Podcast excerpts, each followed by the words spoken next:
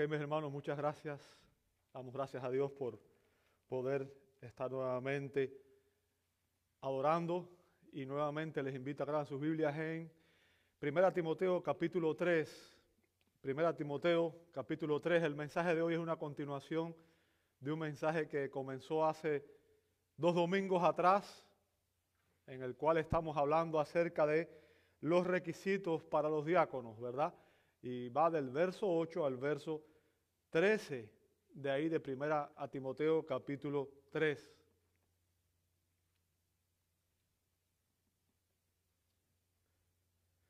Vamos a leer nuevamente este hermoso pasaje para recordar todo lo que dice. Dice así la Sagrada Escritura. De la misma manera, también los diáconos deben ser dignos de una sola palabra, no dados al mucho vino, ni amantes de ganancias deshonestas, sino guardando el misterio de la fe con limpia conciencia, que también estos sean sometidos a prueba primero. Y si son irreprensibles, que entonces sirvan como diáconos. De igual manera las mujeres deben ser dignas, no calumniadoras, sino sobrias en todo.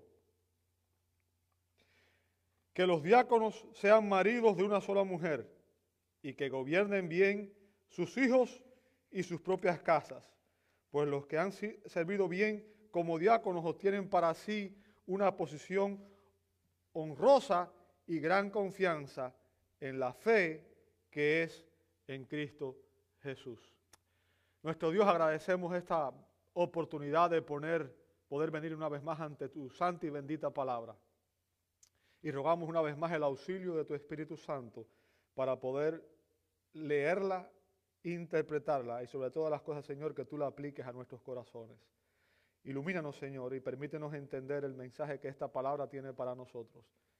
Y a través de ella, Señor, ayúdanos a, hacer la iglesia que tú quieres que seamos, una iglesia bíblica, una iglesia que te honre, una iglesia que sea para tu gloria y tu honra en todo aspecto, Señor.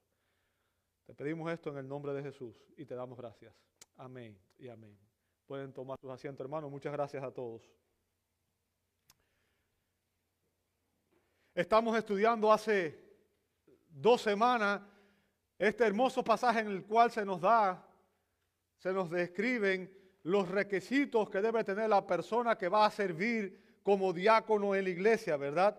Y, fíjense, el apóstol Pablo, inspirado por el Espíritu Santo, se enfoca no tanto en la función como tal del diácono, sino en los requisitos, ¿verdad? Eh, que debe tener esta persona, en la integridad moral, la madurez espiritual y la pureza doctrinal que debe tener la persona que sirve al Señor en este precioso oficio. Y como hemos venido diciendo, Pablo da en este pasaje cuatro requisitos para los que sirven como diáconos. Cuatro requisitos para aquellas personas que van a servir como diáconos. Y ya vimos, la primera semana vimos su conducta en los versos 8 y 10, ¿verdad? Dijimos que es importante la conducta del diácono. La semana pasada, el domingo anterior, vimos la conciencia del diácono. Dijimos que una limpia conciencia ante Dios y los hombres también es imprescindible para servir como diácono. Y déjenme decirle, tanto el carácter como la conciencia eh, son críticos porque ambos determinan el tercer aspecto que vamos a ver el día de hoy, que es la conducta de los diáconos y vamos a ver algo específico aquí dentro de este pasaje que tiene eh, algo interesante, ¿verdad? Que va de los versos 11 al 12. Fíjense, el apóstol dice, de igual manera, ¿lo ve ahí? De igual manera, en el verso 11. Y usted ve, ¿ok? Esa misma expresión en el verso 8 dice, de la misma manera. Bien, en ambas ocasiones, en el verso 8 y en el verso 11, Pablo utiliza ahí un mismo adverbio griego. O sea, esa expresión de la misma manera o de igual manera, bien, es una sola palabra en el griego, es un adverbio en el griego. Pablo lo usó en el verso 8 porque en el verso 8 comienza una transición. Pablo empezó en el capítulo 3, verso 1, a dar los requisitos para los ancianos. Bien, los ancianos. Y usó ese adverbio para demostrar que ahí hay una transición en el tema. Venía hablando del verso 1 al verso 7, Pablo venía hablando de los requisitos de los ancianos. Y a partir del verso 8, Pablo empieza a decir de la misma manera y empieza a dar entonces los requisitos de los diáconos. O sea, ese adverbio sirve de transición. Bien. Ahora, como Pablo usa el, el mismo adverbio en el verso 8, algunos, para algunos, esto indica que el apóstol aquí se va a referir a un tercer grupo de personas que es distinto a los ancianos y a los diáconos que tienen una función dentro de la iglesia. Bien, es lo que interpretan. Ahora, ¿quiénes serían este grupo? ¿Quiénes serían este grupo? Fíjense que dice a continuación, de igual manera, las mujeres. ¿Lo vio ahí?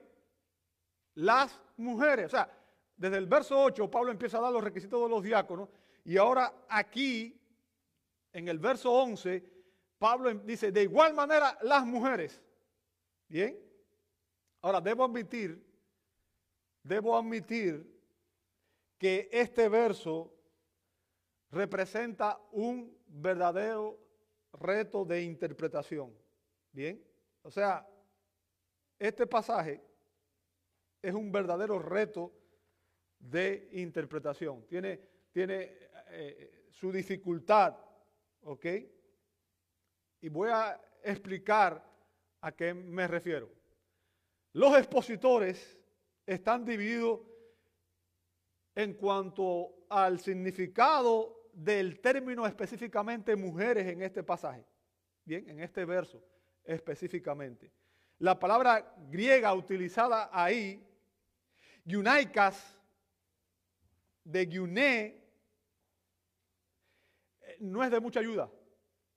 ¿Por qué? Porque puede significar una mujer soltera o casada. Bien, eh, se refiere a mujeres específicamente, pero se puede referir a una mujer que es tanto soltera como casada. Bien, y, usted dirá, ¿por qué? Eh, ¿Cuál es el problema en este contexto? La pregunta es, ¿quiénes son estas mujeres? ¿A quién se refiere el apóstol cuando habla de estas mujeres? ¿Se refiere el apóstol Pablo a las esposas de los diáconos? ¿O, será otro grupo de mujeres que ocupaban el oficio de diaconisas? O quizás se refiere a un grupo de mujeres que apoyaban el trabajo de los diáconos sin tener el oficio de diaconisas. Ese es el dilema de los expositores, ¿verdad? Ahora, hay algunos, como el doctor William Hendrickson, que es uno de mis expositores favoritos y de mis eh, eh, comentaristas favoritos, es un hombre a quien admiro, respeto, amo. Eh, obviamente no está vivo, es una persona que ya está en el Señor, pero es, un hombre de, sana doctrina. William Hendrickson afirma o cree que se refiere a mujeres en general dentro de la congregación que servían como ayudantes de los diáconos. Bien, o sea, estas mujeres prestaban un servicio auxiliar sin ocupar el oficio de diaconisa. Bien, esa es la posición de William Henderson. Como dije, es uno de mis héroes de la fe, es uno de los hombres que admiro, respeto y obviamente que muchas veces cito en mis sermones porque es un hombre de sana doctrinas. Otros creen, otros expositores de sana doctrinas creen que Pablo se refiere aquí a un grupo de mujeres quienes sirvieron como diaconisas en la iglesia. Y un ejemplo de los hombres que creen esto está, eh, por ejemplo, el pastor John MacArthur, que también es otro de mis hombres favoritos en cuanto a la fe, líderes que realmente han sido siervos de Dios, que aman al Señor, la exposición de la palabra y que son fieles al exponer la escritura. En la iglesia del doctor MacArthur se ordenan mujeres como diaconisas, ¿verdad? Y obviamente el doctor MacArthur y los que defienden esta posición hacen algunos argumentos para defender su posición. Ellos argumentan que al leer en el griego no aparece aquí el artículo las que conecte al término mujeres con los diáconos. Bien, o sea, dicen que si Pablo hubiera tenido en mente aquí a las esposas de los diáconos, le habría sido fácil aclarar ese punto simplemente agregando la palabra griega para sus, ¿ok? O sea, sus mujeres, ¿ok? Además se hacen otra pregunta y es por qué Pablo da requisitos para las esposas de los diáconos cuando no da los requisitos para las esposas de los ancianos? Esa es la otra pregunta que se hacen, se hacen ellos, ¿verdad? Ellos creen que al utilizar aquí el término mujeres, era la única manera en que se podía hacer una distinción entre los diáconos masculinos y las diaconisas o las mujeres que servían en el oficio, ¿verdad? Ahora, lo cierto es que en lo que respecta a la gramática griega, Bien, Pablo podía estarse refiriendo lo mismo a las esposas de los diáconos o a mujeres que servían en este, apoyando este oficio. Bien, esa es la verdad. Y se pueden presentar argumentos sólidos en favor de cualquiera de estos dos puntos. ¿Ok? Entonces, obviamente, eh, eh, eh, es difícil cuando uno está estudiando esto, analizar y llegar a una conclusión objetiva, pero debo decir cuál es mi posición, cuál es mi interpretación, en el sentido de dónde llego yo al leer este pasaje, ¿verdad? Mi interpretación aquí. Y no voy a ser dogmático porque como dije, los hombres que mencioné anteriormente son mis héroes de fe, por tanto, eh, no quiero ser dogmático, pero esta es mi interpretación de este pasaje. Eh, mi interpretación es que Pablo aquí se está refiriendo a las esposas de los diáconos como sus asistentes, específicamente. O sea, las esposas de los diáconos, en lugar de otras mujeres que sirvían como ayudantes o como diaconisas oficiales en la iglesia. Fíjese, note que en el verso 2 y que en el verso 12, Pablo menciona aquí que tanto los ancianos como los diáconos, a los dos oficios que hay en la iglesia, Pablo les dice que los ancianos y los diáconos deben ser fieles a sus esposas. ¿Lo ve conmigo?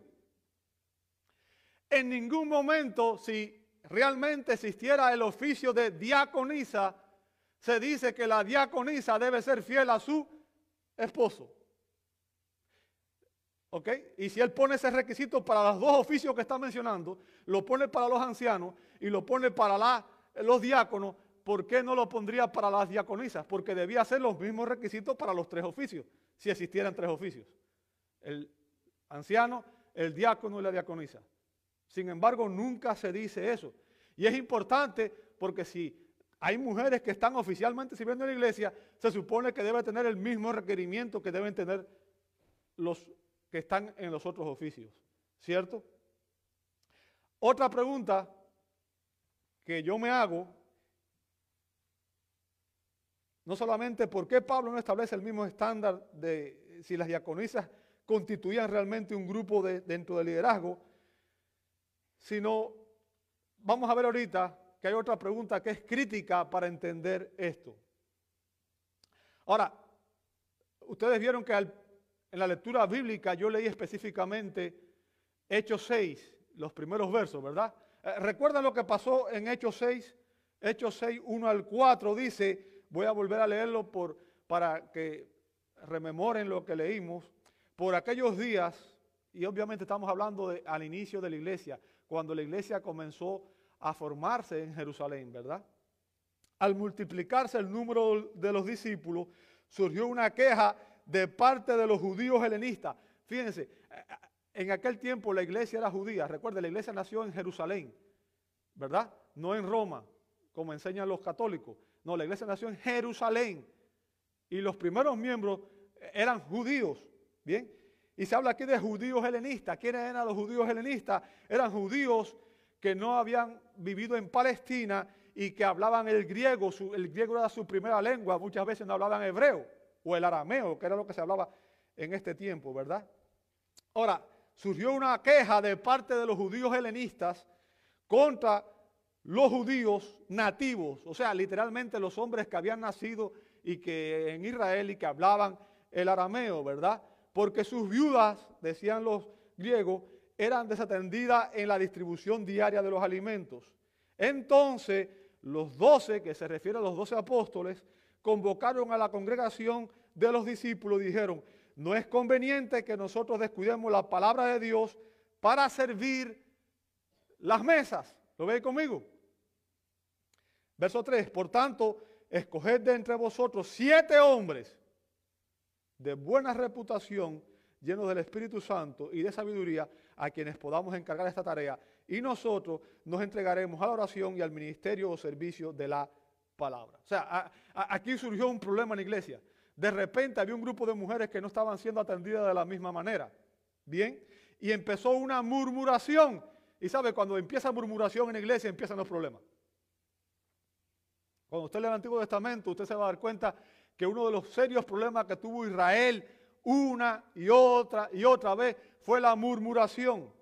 Bien, surgió murmuración de los judíos helenistas y, y para prevenir eh, el desorden o, la negligencia o el descuido de algún, de algún grupo de personas dentro de la comunión de la iglesia, los doce apóstoles convocaron a la congregación para explicarles que no era conveniente que ellos dejaran de cumplir la función que ellos tenían, que era obviamente orar, proclamar la palabra y liderar la iglesia, ¿verdad?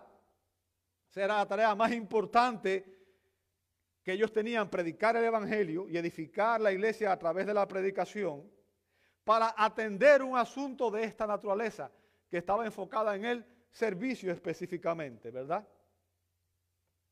Fíjense, si usted lee la mayoría de las Biblias en español, tiene como subtítulo arriba e-, e-, elección de los primeros diáconos. ¿Sí o no? Es lo que dice la mayoría de las Biblias. Bien. Ah, elección de los primeros diáconos. Este grupo de hombres fueron propuestos por la congregación y fueron aprobados por los apóstoles. Propuestos por la congregación, aprobados por los apóstoles. Y, note, ¿a quiénes escogieron estos, e, estos hombres? ¿A quiénes escogieron los apóstoles?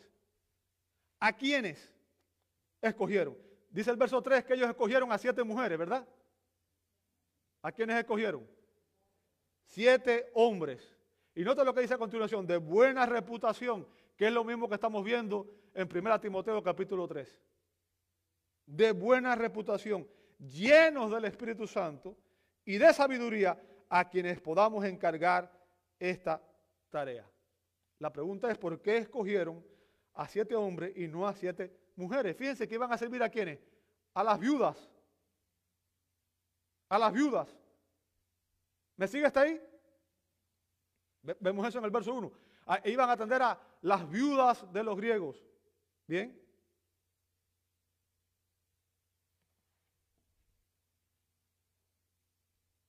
Es importante que entendamos esto. ¿Por qué? Porque aunque el sustantivo diácono, el sustantivo diácono nunca se usa para referirse a estos siete hombres en específico que fueron escogidos aquí en este Hecho 6. El verbo que aparece al final del verso 2, cuando se dice que ellos iban a servir las mesas, el término empleado ahí es diaconeo, ¿ok? Y proviene de la misma raíz, o sea, estos hombres iban a cumplir una función de, diácono, de servir. Así que la iglesia cuenta con los requisitos estipulados por los apóstoles en cuanto a las calificaciones de los que escogería para servir como diácono. Y estoy seguro que tenemos bases bíblicas para decir que estos hombres fueron ordenados como diáconos. A pesar de que después, dos de ellos específicamente se ve en otras funciones. Uno es evangelista, ¿verdad? Y, el otro está cumpliendo otras funciones también. Ah, ah, pero esto no inhabilita el hecho de que ellos pudieron ser diáconos. Bien. Vea lo que dice el verso 6. Dice, los apóstoles, y después de orar, pusieron sus manos sobre ellos. Ah, recuerde, esta, esta expresión de poner manos sobre era, es un acto simbólico mediante el cual la persona lo que está diciendo es, se estaban identificando con ellos y estaban reconociendo que estos hombres tenían las calificaciones para un servicio específico. En otras palabras, estos hombres fueron oficialmente ordenados para cumplir esta función. ¿Se entiende? Es, importante que entendamos hecho. O sea, eh, eh, estos hombres fueron oficialmente ordenados para cumplir este ministerio. Ahora, quiero aclarar algo, y es que no hay duda que las mujeres cumplen un rol fundamental en el ministerio de la iglesia. Bien, desempeñan un papel sumamente importante en el servicio de la iglesia a lo largo de la historia. Eh, no estoy con eso de valorizando el servicio de las mujeres, no, no malinterprete lo que quiero decir. De hecho, doy gracias a Dios por las mujeres que Dios ha levantado y que sirven en nuestra iglesia local, mujeres piadosas a las cuales Dios le ha dado dones para que sirvan en nuestra iglesia local. Ahora, yo quiero que usted entienda, no es necesario tener un oficio para desempeñar el don que Dios nos ha dado. Hay muchas personas dentro de la iglesia que están sirviendo sin tener un oficio específico. ¿Por qué? Porque al final lo que nos capacita para servir es el don, no es el oficio. ¿Se entiende eso? Y recuerde que todo cristiano está llamado a servir. Si usted es cristiano, si usted es cristiana, usted es un diácono de esta iglesia. Aunque no tenga el oficio, pero usted está llamado a servir a esta iglesia, a participar. Y, recuerde, cuando decimos servir a la iglesia, nos referimos a servirnos a nosotros, porque la iglesia, ¿quién es? No es el edificio. Es usted y soy yo. Es servirnos unos a otros. ¿Entiende eso? Ahora, voy a la pregunta que hice ahorita. ¿Por qué Pablo daría requisitos para las esposas de los diáconos y no para las esposas de los ancianos? ¿Por qué Pablo da requisitos para esposa de diáconos y no requisitos para esposa de ancianos, si el anciano son los líderes, ¿verdad? ¿Por qué? Déjame explicarte por qué. Y esto es importante y quiero que presten mucha atención. La respuesta es que las esposas de los ancianos no comparten el mismo llamado a gobernar, brindar supervisión, dirección, disciplina y enseñanza a la iglesia. Ah, lo voy a decir en un lenguaje más vernáculo, más contemporáneo, para que usted entienda. No existen mujeres pastoras. No existen mujeres ancianas en la iglesia. ¿Se entendió? Eso es importante que lo entendamos. Hay muchas mujeres hoy que quieren ser pastoras. Se están rebelando contra la palabra de Dios. Bien. Las esposas de los ancianos o los pastores no son pastoras, no son ancianas. Hay mucha gente que como dice, es la esposa del pastor, pues es la pastora de la iglesia. Yo creo que usted entienda, mi esposa no es la pastora de la iglesia. ¿Ok? Eso es importante que lo entienda. Ella no es pastora de la iglesia. No es. Y ninguna mujer de pastor o anciano es pastora de la iglesia. Es anciana de la iglesia. Bien. Ellas no comparten esa responsabilidad con nosotros. De hecho, hay muchas cosas que ellas ni siquiera deben saber de lo que sucede en el liderazgo de la iglesia, por cuestiones de confidencialidad y para su propia protección. Bien, o sea, uno de los grandes peligros, y déjeme decir, voy a hacer esto claro, uno de los grandes peligros que corremos los líderes es descuidar la familia y uno de los grandes peligros que tenemos es las esposas nos pueden ayudar a crecer, nos pueden ayudar a hundirnos.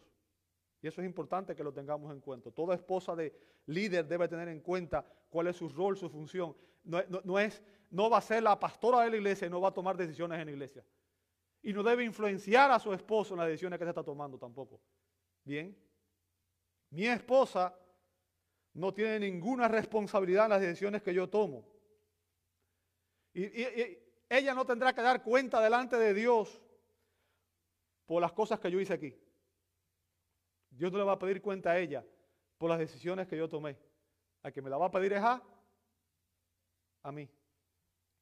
Ahora, ella me apoya única y exclusivamente en su rol de esposa. En otras palabras, ella cumple la misma función que debe cumplir toda esposa cristiana en apoyar, en ser la ayuda idónea de su marido. ¿Se entendió eso? O sea, ella es como cualquier otra mujer dentro de la iglesia, cualquier otra mujer casada. Debe apoyar a su esposo, debe ser la ayuda idónea de su esposo. Por tanto, es importante que entendamos esto. Ella debe involucrarse en el servicio a la iglesia, como mismo debe hacerlo toda mujer cristiana. ¿Bien? Porque todas las mujeres cristianas deberían estar sirviendo en la congregación. Pero ella no tiene ni el llamado ni el oficio de anciano. Y vuelvo a ser enfático en esto. Los ancianos no podemos compartir los asuntos del ministerio con nuestras esposas.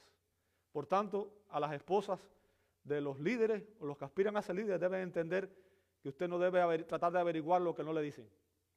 Y los líderes deben entender que no deben comunicar lo que se habla en las reuniones que se tienen cuando se habla de asuntos de liderazgo. ¿Verdad? Ahora, ya hice esa aclaración. En cambio, y escuche bien, la esposa del diácono sí puede apoyar a su esposo en el ministerio. ¿Entiende la diferencia? Y voy a explicar por qué. ¿Por qué? Porque aunque una mujer no puede servir en el rol de liderazgo del ministerio, en el, en el rol de liderazgo pastoral, sí puede servir en el cuidado pastoral que provee la iglesia a sus miembros. Son dos oficios diferentes, con funciones diferentes. ¿Entendió eso? Los diáconos no ejercen autoridad de gobierno sobre la iglesia. Su función es de servicio. Ojo, no estoy denigrando a los diáconos, no estoy diciendo que no tienen autoridad. Lo que estoy diciendo es que la función, el rol es diferente. ¿Bien? Así que la esposa del diácono sí puede y de hecho debe apoyar a su esposo en el ministerio de servir a los hermanos. Porque dijimos, todos estamos llamados a servir. Y esa es una muy buena razón por la cual entonces se hace necesario dar las calificaciones que deben tener las esposas de los diáconos. ¿Por qué? Porque ellas van a estar directamente involucradas en las mismas responsabilidades que sus esposos. Y por lo tanto deben tener las mismas calificaciones. Las mismas calificaciones. ¿Cómo debe ser la esposa del diácono? ¿Cómo deben ser las esposas de los diáconos? Dice Pablo a continuación, deben ser dignas. ¿Lo vio ahí?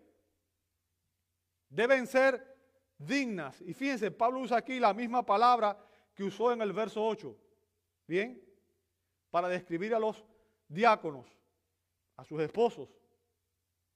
Las esposas de los diáconos deben ser mujeres serias y dignas, tanto en sus modales como en su conducta, en su manera de pensar y en sus actitudes. Bien, al igual que sus esposos, yo quiero que usted entienda que su dignidad se deriva del hecho de que son mujeres cristianas, tienen una nueva ciudadanía, son hijas de Dios. O sea, no se refiere a que es su moralidad la que las califica para esto, es el hecho de que son hijas de Dios, han sido transformadas y sirven a Dios de corazón. Sea, son mujeres con convicciones cristianas. Usted vio que a los hombres dice que hombres llenos del Espíritu Santo. Bueno, deben ser mujeres también con estas mismas calificaciones, llenas del Espíritu Santo. Bien. Y la gente debe admirarlas por su devoción, por su espiritualidad y por su estilo de vida, de conducta piadoso. O sea, deben tener un carácter cristiano digno de imitar, lo mismo que con los diáconos. Vimos eso la semana pasada, ¿verdad? O sea, la mujer debe tener un carácter cristiano digno de imitar. Ahora, ojo, esto no significa que las esposas de los líderes o de los ancianos no deben tener también estas características. Bien. O sea, la esposa de un líder debe ser una mujer madura. Debe ser una persona que tenga el mismo carácter, este mismo carácter. Simplemente lo que ella no está involucrada directamente en lo que su esposo hace porque la función es diferente. ¿Se entendió hasta ahí? Otra característica que deben tener sus mujeres, o estas mujeres, es que dice aquí Pablo a continuación que no deben ser calumniadoras, no calumniadoras. ¿Sabe? Y el adjetivo que usa Pablo aquí, el adjetivo que usa Pablo aquí, se usa a menudo en la escritura para describir a Satanás. Note cuán importante es esto. Ojo, fíjense, el mismo adjetivo que se usa para describir a Satanás es el término griego diabolos, que se traduce diablo y significa calumniador, acusador falso. O sea, es, cuando una persona habla de otra persona falsedades, da acusaciones falsas. Bien, la referencia es obviamente a personas, y en este contexto a mujeres específicamente, que tienen inclinación, aunque lo mismo, este hecho yo he visto que se ha dado en mujeres y hombres, he visto hombres calumniadores, murmuradores, ¿verdad? Que tienen la inclinación a encontrar defectos en el comportamiento y la actitud de otros y a esparcir sus acusaciones y sus críticas en la iglesia. O sea, son personas que vienen contigo y te dicen, ah, ah, vamos a orar por fulanito, porque fulanito, ta, ta, ta, ta, ta, ta, y te empieza a decir un montón de cosas malas de fulanito. Que muchas veces no está dispuesta a decírselas a fulanito. Yo quiero que usted entienda, y esto es importante, y se los voy a decir y se los quiero. Si alguien viene a decirme algo de otra persona, debe saber que lo que usted venga a decirme tiene que estar dispuesto a decírmelo delante de esa persona. Si lo que me va a decir no está dispuesto a decírmelo delante de esa otra persona, no me lo diga. ¿Sabe por qué? Porque eso es un chisme, un brete y usted es un murmurador. ¿Me entendió? Y esa es la norma que debemos aplicar todos. Lamentablemente dentro de las iglesias hay muchas personas así que murmuran, que hablan por detrás, no de frente. Y es triste, es doloroso. ¿verdad?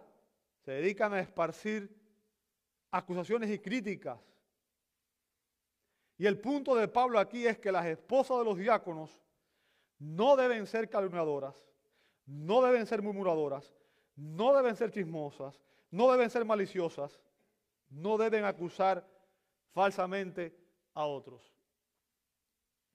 Porque nunca es peor una persona que haga eso que cuando está en una función, en un oficio. Imagínense, si es feo que lo haga un miembro de la iglesia, más feo es cuando esa murmuración, esa división, esa viene de los líderes de la iglesia. Eso es mucho peor. Es degradante, deshonra al Señor, divide la iglesia, es hacer daño al cuerpo de Cristo. Las personas murmuradoras son las peores dentro de la iglesia y lamentablemente hay muchas. Bien. Pablo está diciendo que no haya ese tipo de personas en el liderazgo de la iglesia. No debe haberlos. Bien.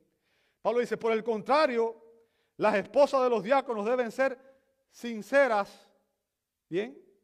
Deben ser sinceras. Tampoco deben ser, dice Pablo aquí, dadas a la bebida. Dice, sino sobrias. Y, y usa aquí nuevamente el término nefalios, que significa sobria de juicio. Una persona que está sobria de juicio lúcida. O sea, deben ser mujeres autocontroladas. Bien, autocontroladas. Deben ser, dice Pablo a continuación, fieles en todo, como mismo deben serlo sus esposos. ¿Ok? ¿Por qué? Porque de lo contrario no deberían servir. No deberían servir. O sea, si la esposa de un diácono no cumple estos requerimientos, lo que Pablo está diciendo es que ese hombre no debe servir en el oficio de diácono. Así que las calificaciones de carácter de los diáconos que vimos en el verso 8 y las calificaciones paralelas de sus esposas que vemos aquí en el verso 11 nos aseguran como iglesia, amados hermanos, que no solo serán mutuamente respetables, sino que ellos tendrán un mismo corazón para el ministerio. O sea que van a servir al Señor con gozo, con alegría y con disposición de corazón van a, ser fieles en el servicio, juntos, porque se van a poder apoyar, ¿verdad? Ahora, al igual que con los ancianos, también para con el diácono, la familia sirve como prueba crucial de sus calificaciones espirituales. Bien, o sea, la familia sirve como calificación, como prueba para sus calificaciones espirituales. Tanto en lo que respecta a su fidelidad hacia su pareja, como en la manera en que cría a sus hijos. Fíjense que Pablo dice en el verso 12 que los diáconos sean, ¿qué cosa? Maridos de una sola mujer. Ya ve que es el mismo requisito, tanto para los diáconos como para los ancianos. O sea, obviamente no se debe tener una persona sirviendo en el liderazgo que no cumple este requisito. Una persona que no le es fiel a su esposa, no le es fiel a la iglesia, no le es fiel a nadie. Bien, y eso es importante que lo entendamos. El texto griego dice literalmente que debe ser hombres de una sola mujer. Hombre de una sola, o sea, que es fiel en su mente y con su cuerpo a sus esposas. Con su mente y con su cuerpo. Bien. Y, el énfasis aquí está en el carácter moral de los hombres que son escogidos para este oficio, ¿verdad?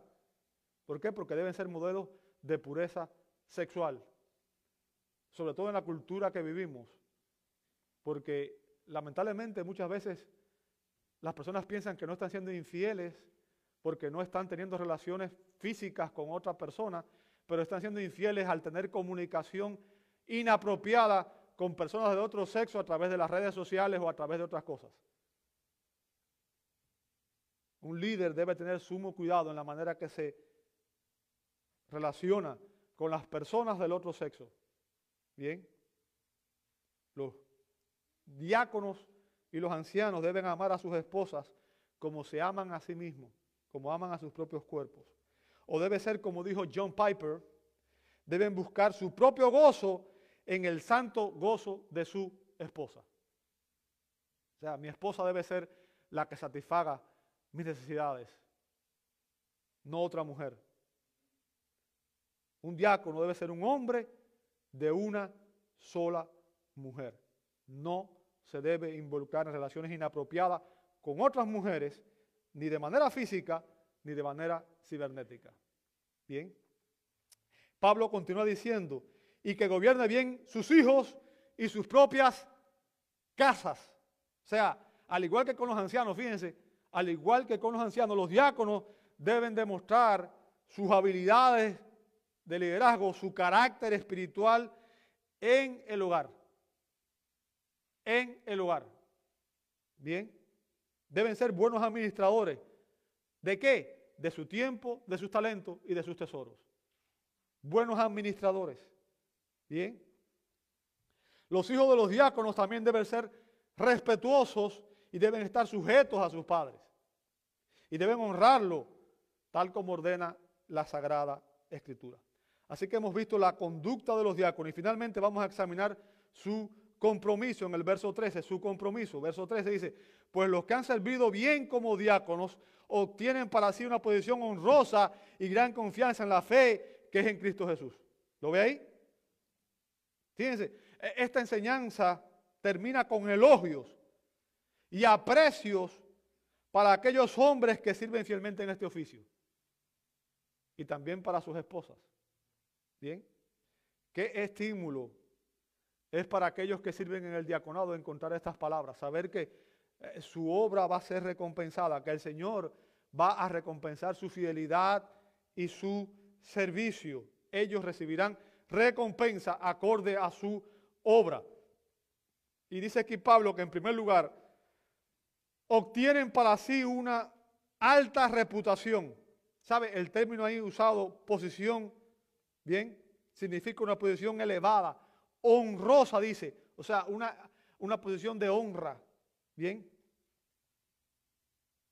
Y en el contexto la palabra significa muy probablemente posición de confianza e influencia. Confianza e influencia dentro de la iglesia. Lo cual implica mayores oportunidades de ministerio. ¿Por qué? Porque las personas van a poner su confianza en usted. Van a decir, yo, si tengo una necesidad, voy a ir con, porque es una persona confiable, es una persona madura, es una persona con la cual yo me siento en libertad de poder ir y contarle mi problema sabiendo que no va a haber murmuración, sabiendo que no va a haber ningún tipo de circunstancia adversa. Eso es lo que se refiere, ¿verdad? Y eso va a abrir puertas para servicio, para ministerio. Y también implica, quizás, muy probablemente, la promoción del diácono a servir quizás como anciano. ¿Ok? Dios ha prometido que aquellos que sirven con humildad serán exaltado. Aquellos que sirven con humildad serán exaltados. Usted ve eso, por ejemplo, en Santiago 4.10 dice, humillados en la presencia del Señor y Él os exaltará. Fíjense, el que quiere servir al Señor debe ser humilde. ¿Por qué? Porque el que te exalta a ti en el servicio, el que te da a ti la exaltación, no eres tú mismo, no son tus habilidades, no son tus dones, no son tus talentos, no es lo que tú haces, el que te exalta es Dios. Y los dones que tú tienes son dones que Dios te dio. Por tanto, cualquier cosa que tú hagas debe serlo para la gloria de Dios y no para tu propia gloria.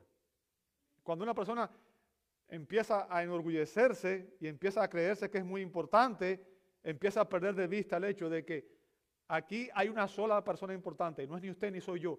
Venimos a adorar a Dios el único ser que es digno de adoración, de reverencia, de honor, de alabanza, de respeto. Es a Él a quien adoramos. Y nuestro servicio es para Él, para su gloria. Todo lo que hagamos, dice que tú debe ser para la gloria de Dios. Recoger un papel del piso es para la gloria de Dios. Darle un vaso de agua a una persona debe ser para la gloria de Dios. El trabajo que yo hago debe ser para la gloria de Dios.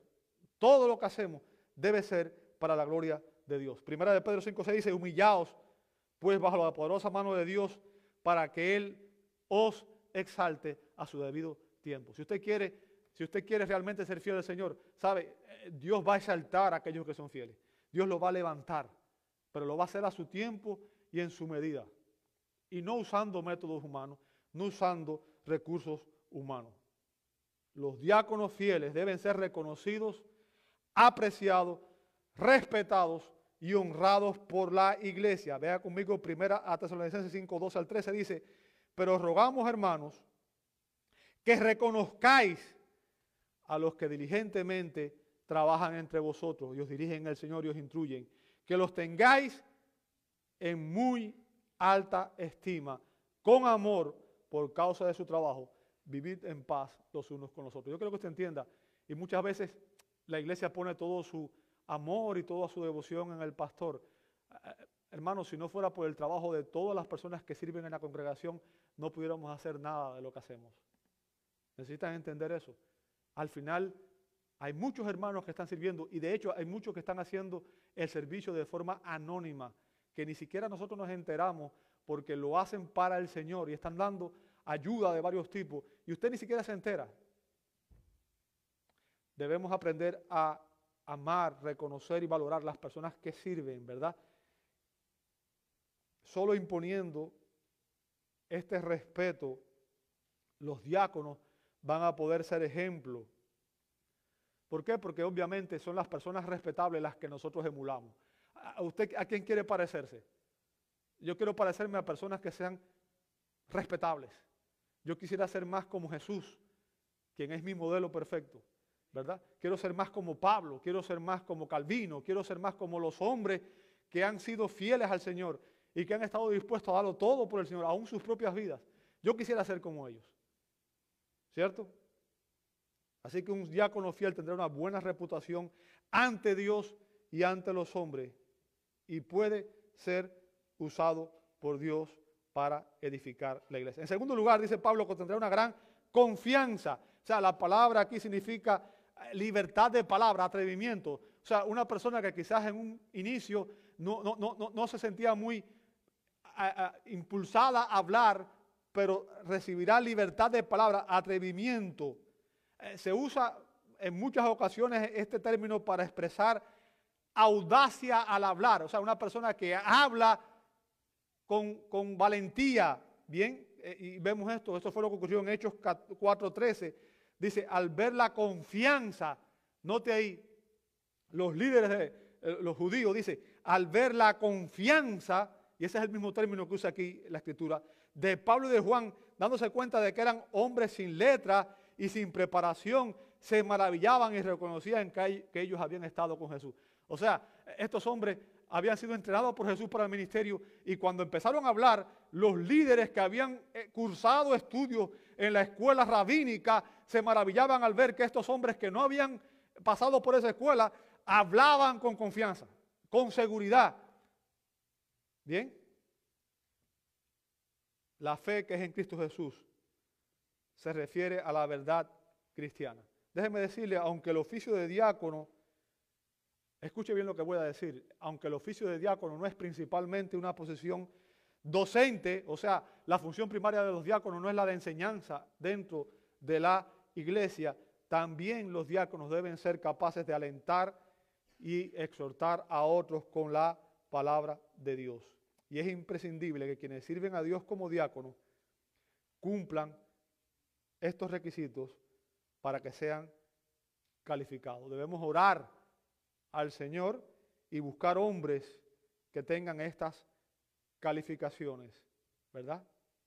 De hecho, muchos diáconos han llegado después a convertirse en ancianos de la iglesia. ¿Por qué? Porque como es el liderazgo, así será la iglesia. Por tanto, amado hermano, nuestro desafío es obedecer la enseñanza que nos da la palabra de Dios y buscar en nuestra congregación a creyentes que tengan estas calificaciones para que nos sirvan dentro de la congregación en este honroso oficio.